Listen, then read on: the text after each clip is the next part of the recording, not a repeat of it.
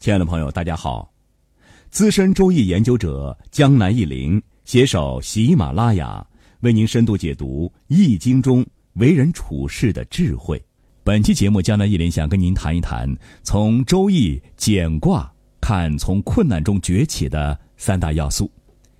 江南一林在本系列的其他文章中讲过，周易六十四卦对应的六十四种人生的场景，称之为卦时。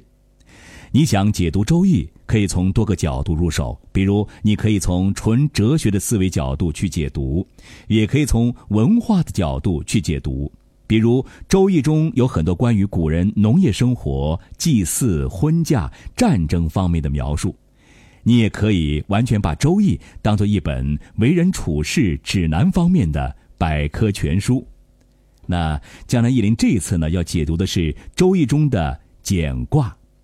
检字儿与检查的检字儿发音相同，大家学习文言文的时候，《左传》里有一篇文章《简书哭诗》，大家应该还有印象吧？就是这个“简”字儿。不过，《周易》中简卦的“简”，它的本意呢是跛，寓意行走困难不顺利，而简卦表述的就是我们身处困难之前该如何度过的问题。我们常说。人生不如意事十有八九，我们真得好好学习简卦中蕴含的人生哲理。先来看一看简卦的组成，卦辞和爻辞如下：简，利西南，不利东北，利见大人，征吉。